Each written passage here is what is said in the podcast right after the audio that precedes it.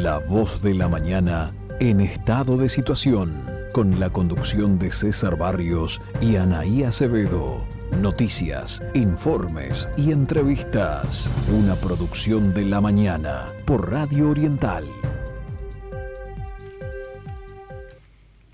Buenos días amigos, esta es la edición semanal de La Voz de la Mañana en estado de situación correspondiente al sábado 27 de marzo de 2021, 19 grados en este momento la temperatura en la ciudad de Montevideo, se aguarda una máxima de 22 hoy para la capital del país.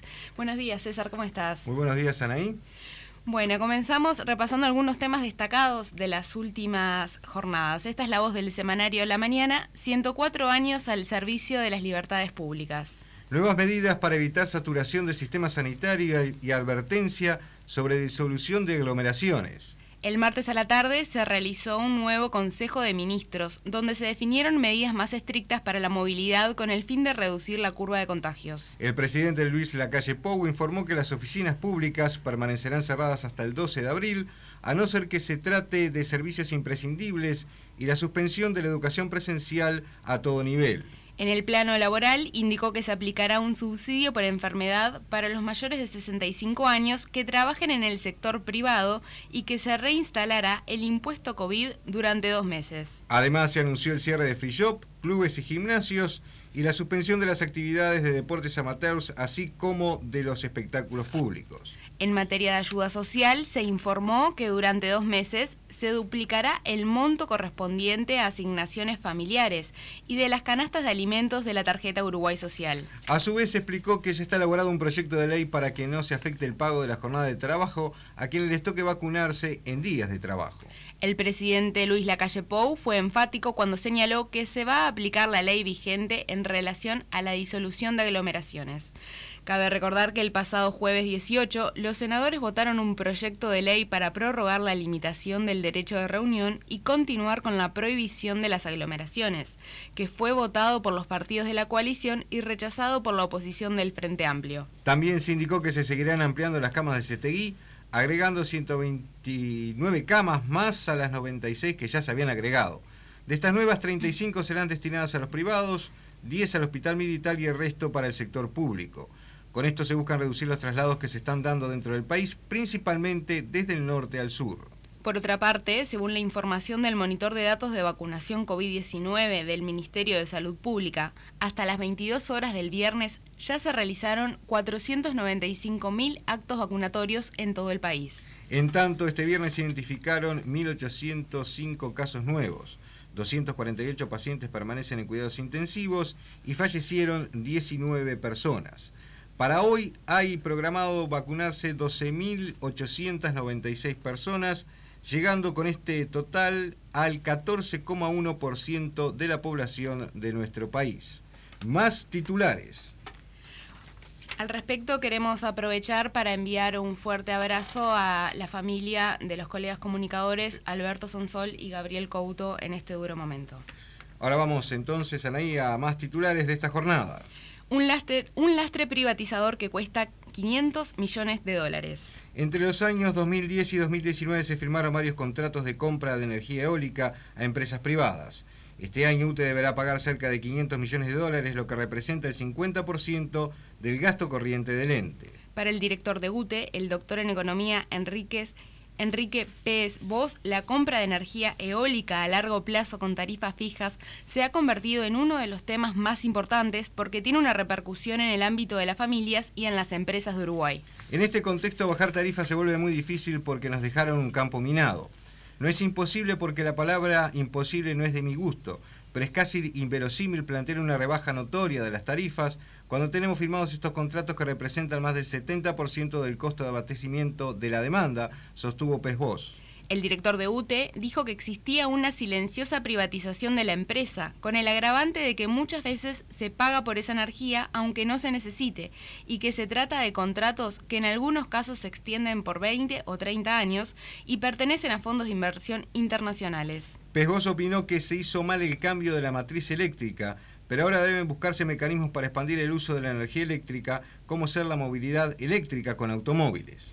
Agregó además que presentaron un proyecto para que las micro, pequeñas y medianas empresas puedan volver al consumo que tenían en 2019 con una tarifa especial para ayudarlos a recuperarse en esta época de pandemia. Efectivamente, este viernes el portal de presidencia anunció que el directorio de la empresa estatal prorrogó hasta el 31 de mayo de 2021 los beneficios a los sectores de actividad más afectados por la pandemia. La medida beneficiará a los rubros hoteleros, gastronómicos, perdón, salones de fiestas, instituciones culturales y agencias de viaje. También rigen beneficios para otros sectores de la actividad y para la población más vulnerable. Más titulares. Mides apunta a brindar soluciones a medida para personas en situación de calle. Desde el 2013, producto de una reestructura interna, en el MIES existen tres programas dirigidos a las personas en situación de calle. El que gestiona los refugios, el que atiende a mujeres con niños en centros de 24 horas y el que brinda servicios de cuidado a aquellos individuos con dependencia. Sin embargo, las autoridades consideran que el nivel de respuesta que se daba en los periodos anteriores era muy homogéneo para realidades muy heterogéneas y buscan modificar esa lógica creando así estrategias de intervención personalizadas que apunten a cada subpoblación por separado. En entrevista con La Mañana, el director de la División de Coordinación de Programas para Personas en Situación de Calle, Gabriel Cuña, sostuvo que el desafío es separar a las distintas subpoblaciones según su problemática y brindarles respuestas distintas acordes a sus necesidades. Por ejemplo, si una persona tiene chances de independizarse, pero le falta trabajo o estudios, debe ser derivada al programa de viviendas con apoyo si un adulto mayor necesita ayuda del Estado hay que llevarlo a un centro de 24 horas y si alguien tiene problemas de adicciones tiene que ser tratado.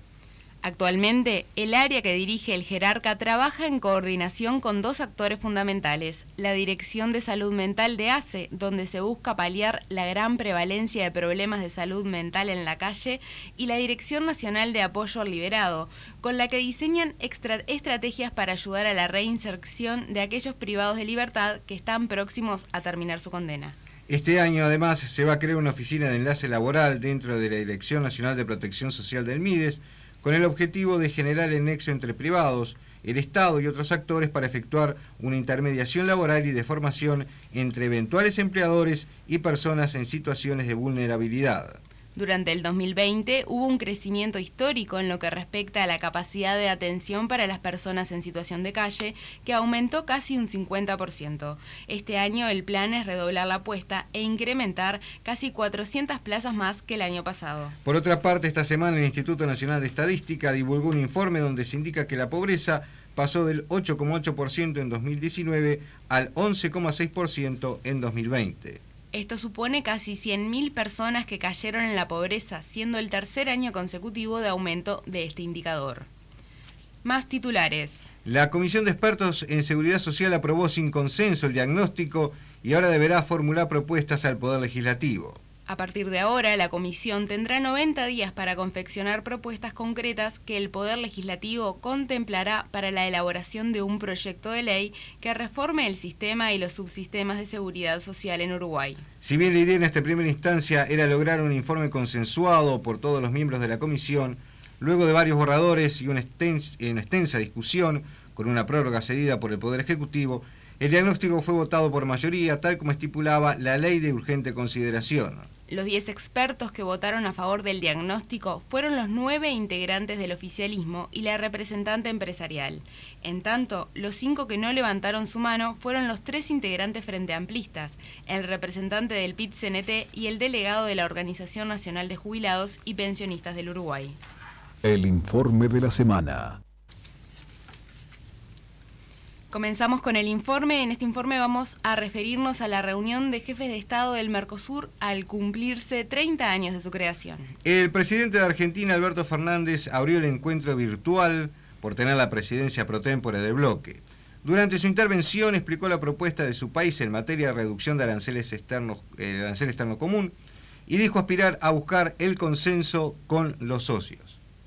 La propuesta argentina en materia de revisión del arancel externo común se basa en preservar el equilibrio entre los sectores agroindustriales e industriales, corregir las actuales inconsistencias para lograr un mayor estímulo a la agregación de valor, tomando en cuenta las negociaciones Mercosur con terceros y finalmente darnos los tiempos de implementación necesarios, a fin de no erosionar nuestras estructuras productivas. Aspiramos de verdad a alcanzar el consenso con los socios hacia el fin de nuestra presidencia pro tempore, de forma tal que atienda los intereses de todos y sea posible su aplicación en el futuro próximo. El panorama de la economía y el comercio internacional desde 2019, cuando empezamos el proceso de revisión de los aranceles externos comunes hasta ahora, con el impacto de la pandemia, ha cambiado. Las economías del mundo demuestran una renovada apuesta por la asociación regional y la conformación de cadenas de valor más cortas y previsibles en un contexto de incertidumbre global absoluta. Por eso, debemos hacer una revisión racional y pragmática orientada a lograr mayor competitividad y a obtener resultados que benefician el desarrollo de nuestras economías y la generación de empleo para los ciudadanos, para las ciudadanas del Mercosur. Creemos que el sentido de integración es buscar acuerdos respetando la diversidad de nuestros países. Aun cuando pensemos de manera diferente en ciertos temas, debe primar la voluntad de querer integrarnos de construir una agenda común. En tanto, el presidente uruguayo Luis Lacalle Pou, a su turno, subrayó que es necesario mejorar la zona de libre comercio del bloque y rever el arancel externo común. Nosotros creemos en los países del Mercosur. Yo creo en los países del Mercosur en el concierto internacional. Creo que es un momento en el cual nuestros países tienen mucho para avanzar. Tuvimos la suerte de tener reuniones con los otros tres presidentes del Mercosur reuniones amenas, reuniones eh, extraoficiales, donde uno puede en ese ida y vuelta plantear muchos temas. Y lo que queda en reuniones extraoficiales está ahí. Pero nosotros debemos de aterrizar algunas cosas de manera formal. Tenemos que profundizar la zona de libre comercio. Tenemos aspectos en la vida cotidiana, en la vida diaria, que siguen de alguna manera complicando, complejizando la actividad de la zona de libre comercio. Estamos de acuerdo en rever el arancel externo común, que si bien se ha llegado a él, ha sido perforado una y mil veces, con las excepciones que abundan. Tenemos que continuar en el esfuerzo del transporte y la logística. Con todos los presidentes que nos hemos reunido hablamos de la hidrovía, de las hidrovías. En uno de los momentos que generó mayor repercusión de la cumbre, la causa Pou dijo que el bloque no puede ser un lastre para la negociación del país con otros bloques, sobre todo con Asia. Esto motivó la reacción de Alberto Fernández sobre el final, que dijo, lo más fácil es bajarse del barco, porque no queremos ser lastre de nadie, indicó. La calle Pogo aseguró que se presentarán medidas concretas a los demás socios para avanzar en la flexibilización del Mercosur. Hay otros bloques en el mundo que en estos últimos 30 años han desequilibrado y han generado riqueza, han generado mercados, a los cuales el Mercosur todavía no ha hecho un avance suficiente. Y estoy hablando básicamente del Asia, donde allí hay muchos productos nuestros que no compiten en igualdad de condiciones con otros países y otros bloques que tienen acuerdos con países del Asia. Es el momento para avanzar. Es el momento para avanzar juntos. Obviamente, obviamente que el Mercosur pesa. Obviamente que el Mercosur, su actividad, su producción, pesa en el concierto internacional. Lo que no debe ser y no puede ser es un lastre. Nosotros no estamos dispuestos a que sea un corset en el cual nuestro país no se pueda mover.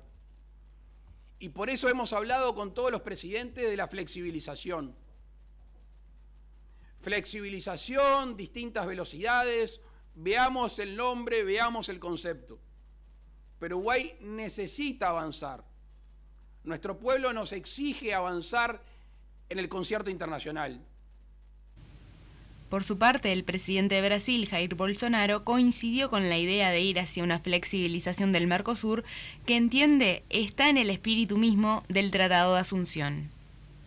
Deseamos que los resultados reflejen las premisas de libertad política y económica expresadas en el Tratado de Asunción para llevar a cabo la agenda de modernización de Mercosur es necesario compromiso y espíritu de cooperación entre los miembros.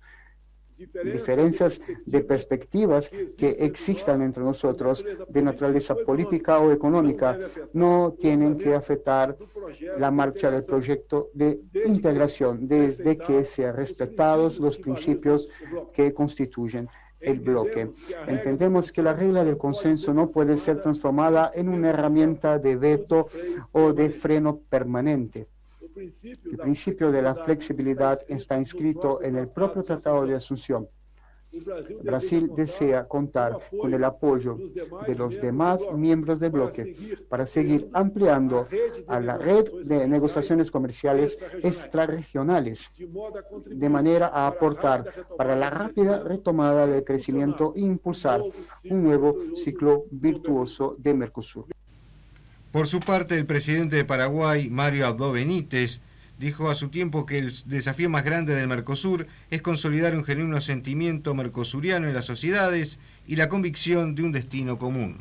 El gran desafío en los próximos años será el de consolidar un genuino sentimiento mercosuriano en nuestras sociedades y la convicción de un destino común que nos permitirá superar las limitaciones de un enfoque meramente intergubernamental.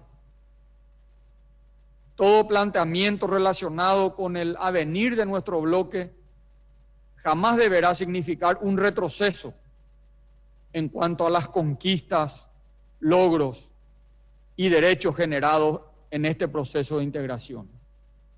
Todo esfuerzo por un, por un Mercosur del futuro deberá sumar y perfeccionar nuestra ambición de integración real y efectiva.